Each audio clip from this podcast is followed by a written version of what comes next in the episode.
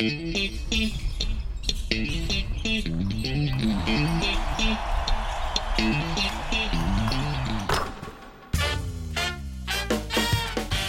ホース三河がお届けするポッドキャストシーホースキャスト略してシーキャス。シーホース三河ホームコート MC の小林拓一郎です。この番組では選手やチーム関係者を迎えて毎回テーマに沿ってトークとは一味違うリアルカンバセーションをお届けします。今回が初回です。この方をお呼びいたしました。シーホース三河ヘッドコーチ。鈴木君和ヘッドコーチです。よろしくお願いいたします。よろしくお願いします。初回のゲストありがとうございます。いえとんでもないです。もう時間も結構ですねゆっくりいろんなお話を伺っていきたいなと思いまして、はい。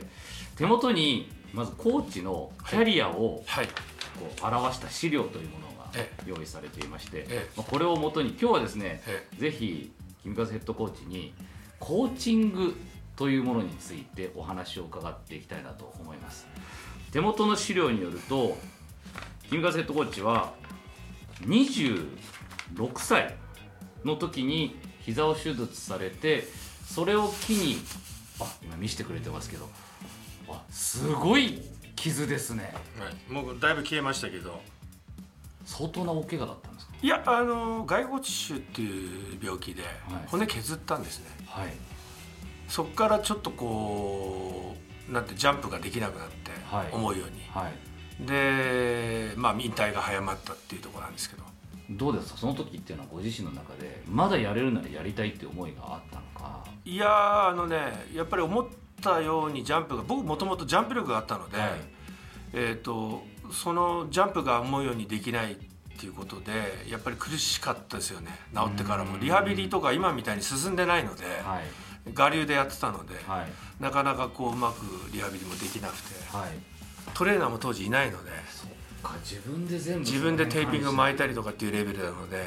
もう本読んで勉強してトレーニングしたりとかってそういう感じだったのででやっぱりその怪我する前の思うようなプレーができなくなってしまったっていうもどかしさがそうですね、あはい。ただ2年経ったらやめたら急にあのジャンプ力が戻ってですね。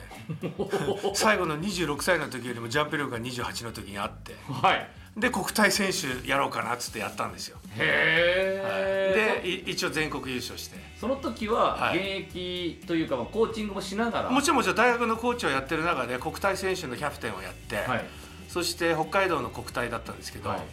えー全国優勝しました。あー。そっからまた選手に戻ろうみたいな気持ちにはならなかった？いやあのまだやれると思いましたしあるチームからなんだやれるから来ないかって言われましたけど、はい。当時は移籍とかってそういうのはもう全然流行ってないですし、うん。逆にそういう選手はあんまり良くないみたいなうん。イメージこう雰囲気があったので、はい。まあ僕はもう現役はやらないとはい。いうふうに決めてたので、はい。はい26歳の時にそのきっかけとなったのがその能代工業の当時の監督に指導者向きだっていう声をかけられたっていう、はい。はいこれをこれは本当にかけられたんですか？はい。あのーまあバスケットやるきっかけになったのもその加藤博先生っていう、まあその先生に褒められて、はい。はい。まああのその気になってやったんですけどもあのほ本人は本当にそれを本当に思ったかわからないですね。で僕はあの逆に指導者向きじゃないと思ってたので自分でそれはどの点で？うんどっちかっていうとまああの若い時は努力して、はい。そのまあ素人素人っていうかね野球をやってたので、はい。バスケット練習して練習して上手くなったんですけども、はい。ある程度そのベースができると、うん。ちょっとやっただけですぐこう上手くなっちゃうっていうか自分の思うようにできるっていうかね。はい。そういうところがあったので、はい。い、やこれは絶対指導者向きじゃないなと。で指導者は絶対やりたくないと思いましたねいいことやっても悪いことやっても必ず文句言われますよね いろんな人に。だから絶対やりたくないと思ってました、はい。それを絶対やりたくないと思ってたのは、え思ってた人がですよ、はい。26歳の時に、はい。その君は向いてると言われて、まあはい自分の怪我もあり、えはい。やってみようかなと思わした何かこうきっかけみたいのは？やっぱりあのひ世話になった本当にお世話になった、はい。僕が本当バスケットをやるきっかけになったあの先生がですね、はいまあそういう日本一の高校の先生があのそういうふうに言っていただけるっていうのはすごいありがたいことだし、はい。やっぱりその人に言われるとそうやって人間ってその気になるまだ若いですしあのいやそうなのかなとうん。いうふうな気持ちになったんですね。それで全く絶対やらない絶対って本当は絶対っていうことはないんですけど、はい。やらないと思ってたのがやっぱりやった方がいいかなそんなに向いてんだったらやろうかなと思って、よしと思って大学のコーチを引き受けたんですね。具体的にはどのような点が向いてるっていうふうに言われました？いやあの観察力だとか、はい。人の心を読んだりするのがうまいからそういうのってのは指導者に向いてるって言われたんですよ。そこはご自身もはい、そうかなそれは自分分でそう思います。はい選手時代からそこはやっぱりはい、あのーこう相手の癖を読んだりとか、はい精神的にこういうタイプだこうしたら嫌だなとか、そういうのをすごい自分は人より長けてると思ってましたその時は、はい。だからそれがコーチングにじゃあ役立つかってことなのはその当時やってないので直結してなかった、まはい分かんないからあのそれが何に関係あるのみたいな感じだったんですけどね。実際大学を教える、はい。年齢も近かったわけじゃなはいいですか、28ですからね。で向こうは18はいから22歳はいはいっていうところですけど、はい。そのところのその近い年代を教える難しさっていうのがなかったですか？いや難しいとは思わないですけどもあのーまあ僕自身がその当時選手としてはい。やっぱりかが、まあ、有名だったので、はい。やっぱ選手たちはそれを知ってるので、はい。まあそれにまあついてきてくれたっていうのはすごいラッキーだったなというふうに思いますね。うずく自分はいませんでしたか？やりたくなる。いやそうですね。時々やっぱり選手の反対チームに入ったりして、はい。こうやっつけたりして、はいでもあんまりやりすぎるとね 選手が自信なくしたりするので、はい。えーまあでもまだ飛べるしダンクもついこの間までできてましたから 最近は怖いからあのやらないですけども。えついこの間まで？ついこの間までまあ JR なんかよく知ってますけどあのできてたので、うわ。あのそういった意味では、うんまだまだやれたのになと思ったけど逆にそれがはい。こうやって長く指導者できたのかなと早くややめたことがね。はい不完全燃焼であプレイヤーを辞めてしまったので。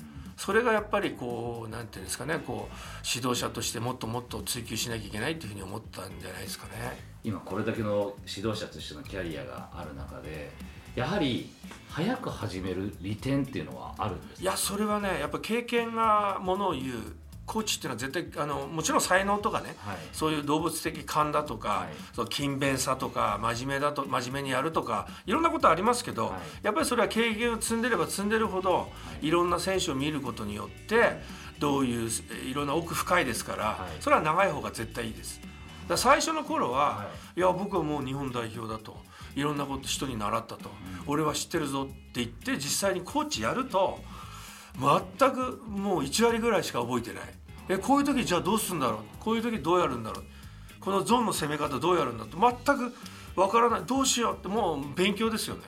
プレイヤー視点とやっぱりコーチ視点では全然違うんです全く違う。だからよく選手時代にいろいろ指導者ぶって、はい。選手にああだこうだいろんな指導してね、はい。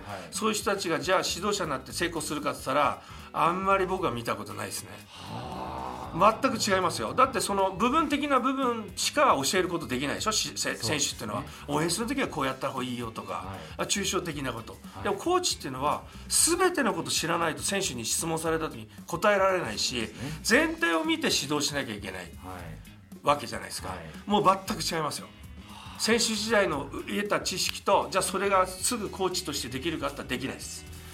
キガセットコーチご自身はどれぐらいその選手からコーチになった時に切り替えに時間がかかりましたか？いやあのーもう最初からもうプレーはやらないって決めたので、はい。えーもう嫌われ役。もう大大学の時の指導は今の指導とは全く違う指導です。どういうスタイルだもうもう怒りまくりです。もうもう何ちゃんとやらなかったりしても精神論。ももともとモチベーションが低いので地方の大学なので、はい。とにかくそのこう相手と戦うんだということを植え付けるような練習うんそればっかりですよね。球際の練習だけ。走る練習だとかルーズボールとかリバウンドとかディフェンスとか、そういう練習ばっかり、でとにかく戦うということを植え付ける、そうそのそのためにはやっぱり鬼コーチにならないと、はい。彼らは自信ないわけですから、はい。っていう指導ですね。でも練習もハードに。もうめちゃくちゃハードですねそして強くなりましたね。そのチーム初めて東北で優勝して、はい。天皇杯にも東北大会にも優勝して、はい。天皇杯にも5回出てますので、はい。でプトップチームにも15人行きましたので、これが7年間で。経済法科大学ね、はい。7年間で15人行きました、現ノースアジア大学、はい、今バスケット部ないです。あそうなんですね、はい。はい。そこをまあ強くして、はい。まあ、常連校そのまあいわゆる大会の常連校はい。そうですね。インカレットを天皇杯ですね計7年ですか？そうです。7年です。そこから、はい。1988年からはい。1994年まで、はい。その大学で指導されて、はい。1995年にいよいよの1月ですね。はい、愛新世紀当時はまだ愛新世紀シーフォはいースですね、2部で4位だったのかな。はあここから声がかかった、はい。はい。どういう経緯で声がかかったえーっとまあ杉浦部長っていうのがいて、はい。で、えー僕の教え子がたまたまいたんですね。はい。そしたら、えっと、誰かいないかねみたいなことを言った時に、あ学生選抜の監督やってる辻さんっていう人がいますよって僕は別にやるとは言ってないんですけど、はい。そう言ってそう言って推薦されてそして杉浦さんもいろんな人に「彼どうなんだ?」とかいろいろ聞いてまあ、僕いろんな人に電話もらいましたけど、はい。なんか探してるみたいだよみたいな感じでちょっと会ってくれって言われて、はい。で名古屋で会っはい。て食事して、はい。そしたら「今すぐ来てくれ」って言われて。ほあえ？って僕今今すごいいい大学もいいメンバーが集まって、今はい。3年生が主体なんですけど、まあ、インカレもあ天皇杯も目指して頑張ってるんで、ちょっと今すぐは無理ですっていうふうにして。そして来年の4月からだったらっていうことで最終的にはですよ、はい。って言われたんですけどいやいや天皇杯終わったらすぐ次の日来てくれと それで1月の5日ぐらいですかね天皇杯の試合で京産に勝って NKK っていう当時トップリーグのはい。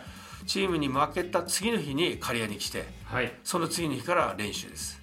コーチとして。はい。そしたらみんな何しに来たのと。鈴木さんみんな知ってるので鈴木さんのな何しに来たんですかって。あれ警報台見てんですよね。などうしたんですかって。いや今日からやることになったよ何も契約書も何も交わしてない 今日からやるよってそうなんですか、はいはいはい契約書もない状態。ではいない状態です。それは知らなかったです、本当に1月5日にチームに合流って書いてあはいはいはい。るんですね、でもその年いきなり2部で準優勝。そうです。そこからねずーっとごあのゾーンディフェンスたくさんやって、はい。ダイヤモンドワンだとかアミーバディフェンスだとか、えーまあ、スリーツースライドゾーンだとか、はい。い、ろんな種類のゾーンをまやかしで、はいえー必ずその試合の大事な時にとかやって、はい。それでごまかしごまかしてって言い方変ですけど、うん。なんとか1点差で勝ったりとかいろいろして、はい。あの準優勝したんですよ。はあいきなり結果が出たわけはい、です、ね。結果結果出ました。すぐ出ました。でもえ今まで大学生を教えていて、はい。今度ははい。自分と同世代、まあはい。自分のことをプレイヤーとして知る仲間だったりとか、もしくは年上の人もやっぱりいたわけですえいやいないですいないです。あそこ。はいなかったですか、ええ僕がその時35なので、はい。みんな年下であす。じゃあとはいえまあみんな近い近い現役を知ってたりとか、はいはい。同世代だそうです。国体の時に当たりましたよねと。決勝北海道国体は決勝が愛知県だったんですよ、はい。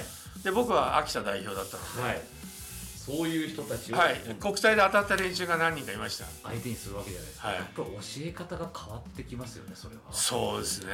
だからちょっとやっぱり半分大学の教えみたいな感じのこう感じが残ってて、はい。で結構その当時の選手たちはあの厳しくて嫌だったと思いますよ、はい、でもとにかく、えっと2部にから1部に上げ上げなきゃいけないっていうことと、まあ、3年ぐらいかけて上げてくださいっては会社には言われましたけど、はとにかく上げなきゃいけないっていうこととそれから1部にた仮に上がったとしても、はい。戦えないじゃないですか。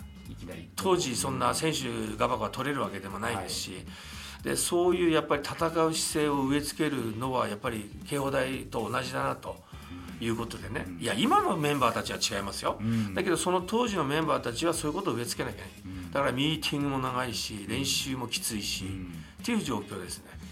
その来たばっかの頃のはい。チームのみんなそのチームプレイヤーたちのモチベーションっていうのはどうだったいや低いですよ。低いです。あ会社の仕事あるから今日休みますとかって。そっちが優先さはれる、い優先です。だから僕がやらせないとやらない。やらせるっていう時の、ええ。その時の自分が一番考えたやり方ってのはどんな感じだったんですか？いややっぱりあのまず練習に参加させなきゃいけない、はい。だからちょっとファンドリル。はい。あの普通のただの練習じゃなくてファンファンドリルしながら楽しくやれる。楽しくやりながらうまくする方法、はい。練習は厳しいんだけど、はい。その練習の中で楽しい練習っていうのを混ぜてやったらちゃんとみんなが全員参加する。そして試合も勝ち出したんで、はい。やっぱりみんなが目の色を変えてやるようになったもともとやっぱりそのレベルまで来るってことは、はい。バスケットが好きでやっぱりそうですね。好きで会社に入ってますんで結局その子たちは一生懸命やってくれましたよ最後は。うん僕は嫌われたでしょうけどね。はい。まあでもそこはもう勝つためにはい、勝つために嫌われてもいいと、まず勝ってくれっていうことで呼ばれたので、はい。もうとにかくやもう押し付けて、はい。はい、やってました。3月のその入れ替え戦その年のですですよね。だから、はいはい。3月の入れ替え戦に勝利して、はい。もうその年いきなり初の一部昇格をはいはい、果たすと、しました3月に。3年以内にと言われながら1年で。1年というか3か月ってこ3ヶ月とですよね。3ヶ月で上げました。それはすごい結果の行ってから1敗か2敗しかしてないですよ。2部で、そうなんですね、はいはい、それで準優勝したんです。でもやはり一部に上がると、その壁というのは。そうですね。ただもうでもねあのいすゞっていうチーム以外にはね、はい。全部接戦だったんですよ。はい。もう接戦するバスケットやりましたから。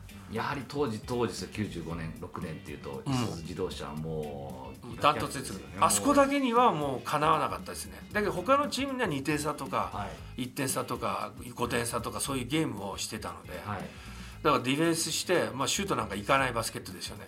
あもうとにかく守る。まあまあ守る守るっていうバスケット。は点を取られないように。点を取られないっていうバスケット。ただ OS がうまい子にデンスデンスって言い過ぎちゃうと、はい。OS がダメになっちゃうんですよ、でももともと OS があんまり自信ない子たちだからもうとにかくディフェンスやるんだぞうん。っていう感じですよね、そこをとにかく意識として、はいはいはい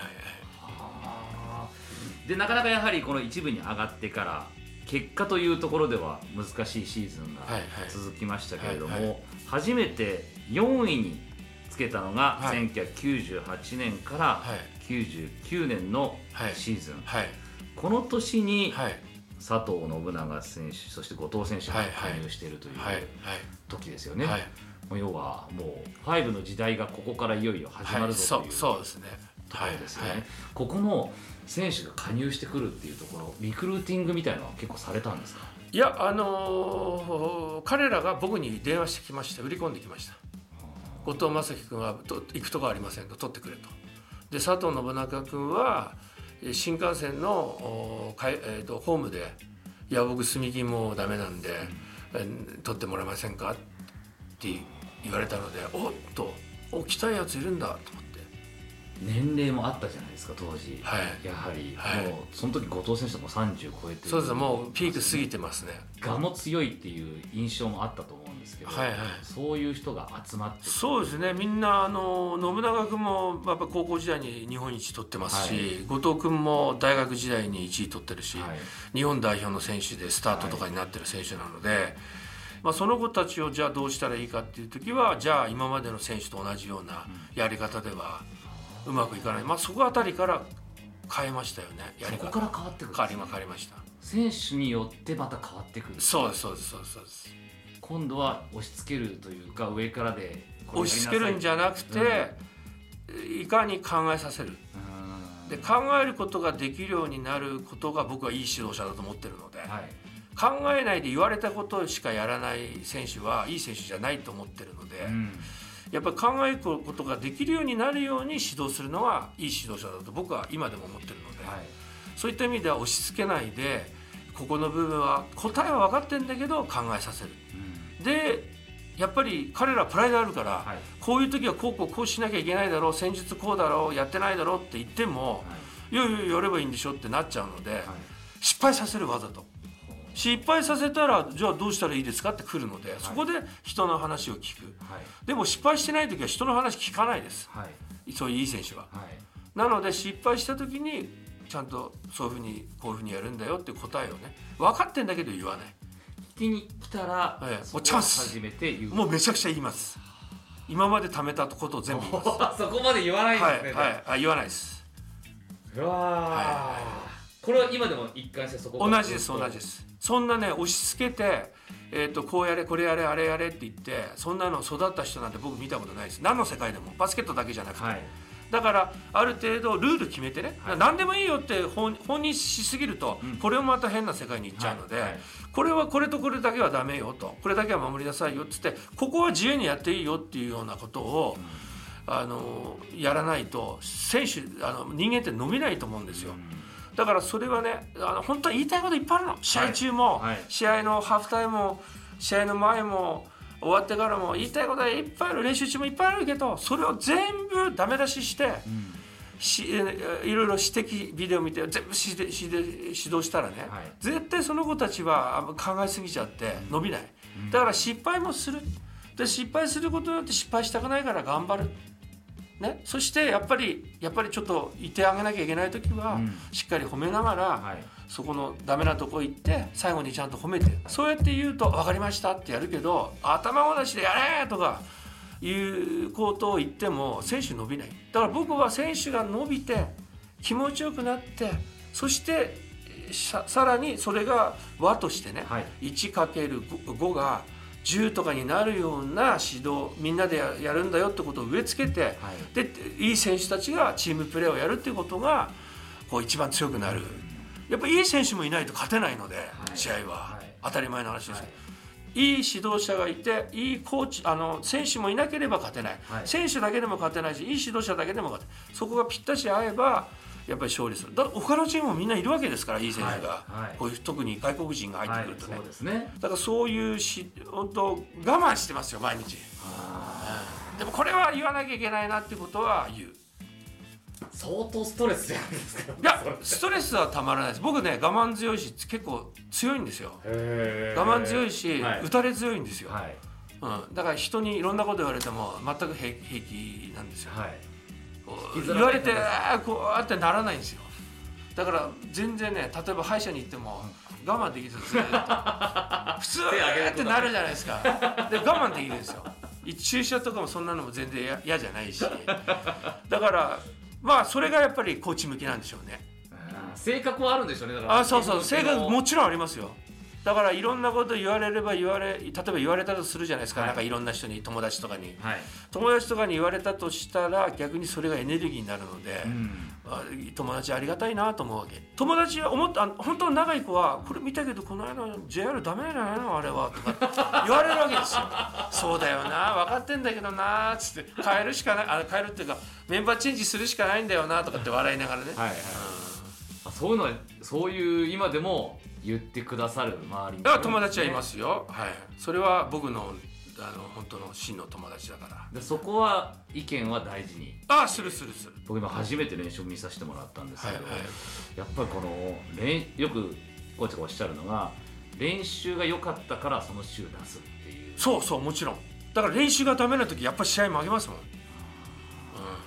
その時やっぱり調子のいい選手っていうのはやっぱり見極めてそうですね。さっき言った観察力というか。そうそうですね。あの精神的にどうかなとか、うん。こいつ今外国人からパス来ないからストレス溜まってるなとかあこの選手あんまり使わない方がいいなとか、はい。この選手努力してないから試合出さないよとか、う練習でミスばっかりしてたらこれは出すわけにいかないとか。周りに迷惑かけるじゃないですか、はい。もしそういうことしたら、んはい。はい。そこは常にやっぱり見てるっていう。似てますね、はい。はい。ものすごい視点がたくさんあるんでしょうね。ありますプレーだけじゃなくて、今言った精神面から。そうですね。見てるけどあえて全部は言わないです。言わないんですはい言わないです。ああだこうだ言わないです。どうですか？今練習終わった後って今のチームの話になりますけどみんなその選手たちってこうコーチに話を聞きに来るっていうタイプの選手はいますか？いますよいますよ。ただ僕はできるだけねやっぱプライドのある選手だなので、はいえー、となるべく個別でうん。こういうふうにした方がいいよっていう言い方をしみんなの前でみんなの前じゃなくて、そういうふうにしようとしてます、ただ今日はちょっと外国人がちょっとプレー的に周りがストレスたま試合中にストレス溜まってるようなことがあったので、はい。あえてみんなの前で外国人のうん。ちょっとやっちゃいけないプレーをうん。ちょっと言いました、はい。シェーンとカエルに関して、うん。そういうことはします、うんうん。はい。外国人はやっぱ助っ人なので、はい日本人以上にまあ僕はどっちかというとまあか語るっていうか、はい。しゃべコミュニケーションを取りますね、はあ。そこはだからこういうことをあなたたちに求めてるから。求めてる。こういうのが役割だからこういうことはやらないでね、こういうことはやってほしいっていうことはあの言ったからってじゃあできるわけじゃないですけど、はい。でもやっぱりそういうのを意識させながら練習しないといけないので、なるべくプライドを傷つかないように個別で喋るようにはしてます。今の話でカエル支援なんすごいそのあたりは素直に話を聞きそうなタイプだあ聞きますよ、うん。で聞くし喋ることが大好きだし喋られるのも大好きだし、このチーム好きだからどんどん行ってくれって言いますよ、あもう自分たちももっとここでフィットはいし。たい。し、ただ彼らは性格がいいから、い逆に日本人の選手があんまりこういうことやらないよみたいなことは言わないじゃないですか、はい。ね、だからこういうプレーこういう時はパス欲しいだとかこういう時はこっちか切れて欲しいとかそういうことは言うけど、はい悪いところは指摘しないでしょ。はい。それはやっぱり僕があのい代わりに言ってあげないと、みんなの前でね、うん。あの全部それ否定するんじゃなくてね、はい。ちゃんと彼らをレスペクトしながら、こういうとこもっとやってくれればもっといいよと、まあ、今日そういう話をミーティングでしましたけどね。今のじゃあその今の監督のコーチングスタイルっていうのはやっぱこの5の時代さっきの個が強い選手たちが入り始めてからの流れだそうですね。個が強い選手たちがチームでやるんだぞっていうことを植え付けたらものすごく強くなるけど、個の強い選手が自分勝手に俺がやるんだとか得点を取るんだとかってやっちゃったら、結局勝てないんですよ。それだったらちょっと個個が強くないやつ集めてディフェンスかなんかやった方が勝ちやすくなるわけ。はい。だけどやっぱり得点取れないと面白くないしバスケットは、まあ長いことね昔は得点取れないけどディフェンスだけとかそういう選手い。っぱいいましたけど、はい。やっぱり点が入らないと面白くないので今のバスケットは。どちらかというとオフェンスバスケットに世界的がなってるので、はい。そういった意味では点取れる子を、まあ、集まったっていうところがね、今の特徴。今の特徴、まあ、去年は、まあ、岡田君と森川君もはい。得点取れる子で、その2人失ったのは大きいですけどね、うん。だけど、まあ、そういう子たちにやっぱりチームでやるんだとはい。いうことをいかに植え付けるかっていうのは僕の仕事なので、うん。はい、今の今のバスケットって話も出ましたけれどもバスケットスタイルどんどん変わってきてるじゃないですか。それこそルールも変わってるし今言ったスリーポイント最近だとスリーポイントを多用するっていうスタイルになってきますけどこの辺りってどのように例えばこの知識をインプットしてそしてどのようにそれをインストールしたものをアップデートしていってるのかなっていうのを伺いたいんですけど。えっと、僕はその NBA の関係者も、まあ、ヨーロッパもそうですけどもヨーロッパなんかまあ帰ってえー大学のアメリカのバスケットなんかよりもはい。いいバスケットやってるし、はい。で NBA でもやっぱトップの人たちはうん常にこう試行錯誤してはい。最先端のことやってるんですね。はい。でえっと、やっぱりその人たちとやっぱりコミュニケーションご飯食べたりとか、はい。今までもいろんな NBA のヘッドコーチとかもうん。知り合いいて、はい。でいろんなことを教えてもらったり今はい。こういうの流行ってんだよとか、うん。あのシステムもらったりとか、はい。プレイブックもらったりとか、はい。そういうことしてんですね、はい。ただやっぱり選手に合ったことをやらないと、うん。例えば前は JR がいた時は JR はもうローポストのプレーが抜群パスも抜群なわけで、それをじゃあピックアンドロールやりなさいって言っても、結局彼は死んじゃうわけじゃないですか。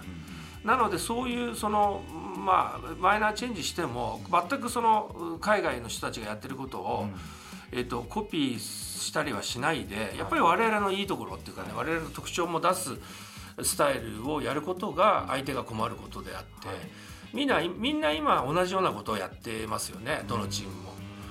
でやっぱりそれだと、まあ、変化なくややりやすくなっちゃうので、やっぱりある部分では人とは違うところをやる。だからそのインプットに関しては、まあ、海外とかそういうそういうあの人たちからプレイブックもらったりとか、まあ、それを真似するわけじゃないですけどね、そういうのがあの入ってくるのでもちろんプロなのです今一番流行ってるのは何かとか。まあ、そういうことは一通り分かってますよね。ディフェンスの仕方ピックアンドロールのディフェンスの仕方とか。それをじゃあ今の自分の中でこのチームだったらどういうふうにフィットするかそうですね。だからそういうことをやりたかったら、まあ、そういうそのスリーポイントととあのスリーポイントの得意なシェイみたいな選手取るとかね、やっぱそこはスタイルに合わせて選手を取っていくっていうのもあるわけですよ、そうですね。だからただね外国人に関しては自分のスタイルに合った外国人を取れるっていうことがありますけど日本人ははい。全チームが思ったようにリクルートできないですよ。自分の思った人だけ来るわけじゃないじゃないですか、はい。でもこの選手とこの選手来れるなって言ったらじゃあこの選手取ったらこの選手に合ったバスケットしようっていうふうにはなりますよね。で逆にえっと、また違うこと人人と違うことをやったりすると、はい。それが効いたりするんですね。だかはい。はいらそれはちょっとこう混ぜてやってますよ相手によってもちろん変えるっていうのもあると思うんですけど、はいはい。どっちが優先されるんですか？その相手がこうだからこうっていくのかいや自分たちのバスケットはこうだからこうっていうどっちを比重を置いてる感じですか？うーんやっぱりそれは相手がこういうスタイルだったらこうやってやろうっていうことでしょうね、はい、自分がスタイルって言ったってそのスタイル止められちゃったら終わりなので。はいはいはい。じゃあ相手はこういうふうにやってんだからこういうふうにやろうと。だからやっぱりオフェンスチームオフェンスを教えるっていうのはものすごく難しいんですよですよね。難しいです。思い通りにはいかない。はい、まあ、それの裏の裏を書いてとかってタイムアウトでこう指示したりとかってあるわけですよ。向こうはこうやって思ってるだろうから、はい。ここを取りにして、はい。っていうような作戦も出てくるわけですね、うわーこれ何千何万というフォーメーションがあるわけじゃないですか、はい。はい。その取捨選択っていうのは相当なそれだけでもストレスだろうなと思うんですけど。そうですね。やっぱりほらあのーやっぱりそういう頭にそういうのが。だからあんまりねごちゃごちゃやっちゃうと、はい消化不良起きちゃうので、はい。やっぱりできるだけシンプルにはい。あんまりこう難しく考えなくてもいいような指示はしてますよね。なるべくごちゃごちゃ言わないようにしてますからハーフタイあのタイムアウトは。そうですね。はい。短い印象はあったりはいはいはいあの時どういうお声掛けしてるんですか？えー、とまず多くても3つ、はい。できるだけあまりいいところはいいんですけど、はい。ダメなところもしあったらそれは言う。はい。あとは具体的にこうやって動いてやろうよっていうことを言いますよね。それぐらいなんですはいはい。余計ななるべく余計なことを言わないようにしてますでその余計なことを言うことによって例えば攻める選手が攻めなくなったり、難しいんですよ。言葉って。だから人間ってこのことを言ったら相手は喜ぶけど自分は喜ぶけど相手傷つくことってないですか？それって人によって傷つく言葉って違うでしょ？で僕は大丈夫だけどっつったって選手は大丈夫じゃないじゃないですか、はい。僕は強いから何言われてもいいけど選手は言われたら萎縮しちゃうわけですよ、はいうん、それにこの野郎って来る選手もいれば、はい。しょぼんとしてなんかパスばっかり狙っちゃう選手も出てくるわけですよ、そこの言葉の選び方は。だから余計なこと言っちゃダメなんですよ。そっか。言い過ぎるとそれが自分言われたと思っちゃうから。限られた時間で金丸はこうだよシェーンはこうだよダバンテはこうだよなんていう時間はないわけですよ。はい。全体のことを言わなきゃいけないわけでしょ。はい。その時全部に当てはまることしか言っちゃダメなんでしょそれを一人だけやってないことを指摘しちゃったら他の人も自分のこと言われたと思うじゃないですか。はい。だから余計なこと言わないようにしてる。感情に任せて言ってる姿って見たことがないですよあ絶対しないです。ですよね、はい。これはもうじゅご自身の中で感情コントロールを意識してるのかもともとそんなにこうバッと。いやコントロールしてます。してますか？何やってんだよと思っても言わない、うん。うん、我慢我慢そこはもうぐーっと。あ我慢です。その秘訣ってどうやってやるんですか？僕も知りたいんですうよーんとね、えーよく言うのがなんかタイガー・ウッズとかはなんかカウントしてたと。109 8って言ってなんか時間を数字を追うと自分の心が冷静に僕はねあのいいこと考えるんですよ。例えば？例えばあのなんかそういうこう嫌なことがあったりしても、はい、その人とちょっといいことをしたことう楽しく喋ったなっていうようなことを思い出すとねスーッと消えていくんですよ。それ人によって違いますよ。ん、はい。はだから何やってんだよってねホワイトボードバーンと叩きたいような時ありますよ、はい。言われたことやってないじゃないかっていうことがあるけど、はい。まあ、冷静に冷静にメンバーチェンジとタイムアウトでなんとかこなしてっつって。もうご自身と戦ってる部分もあるんですよそうもちろんもちろんです今君がヘッドコーチが理想とされてるバスケットってのはどんなスタイルですか？やっぱりねスペースが広くて、い。えーまあさスリーポイントがうまくてでペイントアタックっていうかねゴール下のシュートもうまくて、でやっぱり見てる人が、あワクワクするような、でやっぱりそのえーみんなでね、はい。あのディフェンスするみんなで応援するっていうねそういうチームの心を大事にするはい。えースタイルをやりたいですよね。どうですか現状今のシーホースは。えっ、とね今のシーホースは本当にコンディショニング調子よくて、い。ハマった時はものすごい強いです、はい。ただ崩れるのも早い。うん。そういうのがあの特に後半になってから、はい。えっ、とまあちょっと出てきてるっていう感じです、原因は何かあるんですか？いやそれはだからやっぱり慣れ慣れてきたっていうこういろんみんながチームに慣れてきたっていうことで、こうなんていうのこう安堵安心してるっていうか慢心してるっていうかねあのバカにしてるとかそういうのじゃなくてね、はい。でそういうことがあるのとそれから自分たちはすごく強くなったんだ。良くなったんだ。今年のバスケットいいんだって思ってる反面ちょっと何か変なことが起きるとガタガタって崩れるようなところはあります。それは1年目2年目の選手が多いのでまあしょうがない。合流したの1年目2年目はいってことですね。はい、まあ、5年ぐらいやってればね、はい。まあ大丈夫大丈夫ってなるでしょうけども勝ってる選手がいないので勝ってる選手がいる時はあ我慢我慢ってとあの宇都宮さんみたくね、はいで我慢我慢ってなるんだけど、勝ってなければ「え何していいの?」って焦っちゃう。だからそこをまあ本当にゲームこなしながらやっぱりあのこう突破していかなきゃいけない部分ですよね。これはやっぱり何か一つタイトル取るだけでもそうそうそうだから勝つことが全て彼らのエキスなんですよ。勝たないとダメなんですよ。負けたらこういうふうにやったから負けたねじゃないんですよ。勝つことが勝ったことない人たちの薬なんですよ。勝っていっぱい勝ったから勝ってるチーム勝ってるチームっていうか勝ったことある人は負けることが薬。勝ってない人は勝つことが薬、そうなんですね。そうですそうです。そこはやっぱりじゃあ今シーズン柏木選手の加入は大きいですよね。彼は、えー、とやっぱりうちの歴史の中で、はい勝ったこともあるしひどい負けた方したこともあるし失敗したことも失敗したことの方が多いですよ。だからこそ分かるの。だから僕の気持ちっていうか僕のやりたいとか僕やっちゃ僕がこういうふうにやったらダメだよってことを一番分かってるのは柏木です。間違いなく、うん。彼は絶対分かってます。そういうことですよね、はい。だって長年ずっと見てきてるわけですし、はいはい。まあ、これ実はちょっと順番が逆になっちゃうんですけど、はいはいもう柏木選手のインタビュー実は収録済みでして、はいはいその話になりました。あそうですか。もうやっぱりうん。最初来た時は能力任せにやっていたと。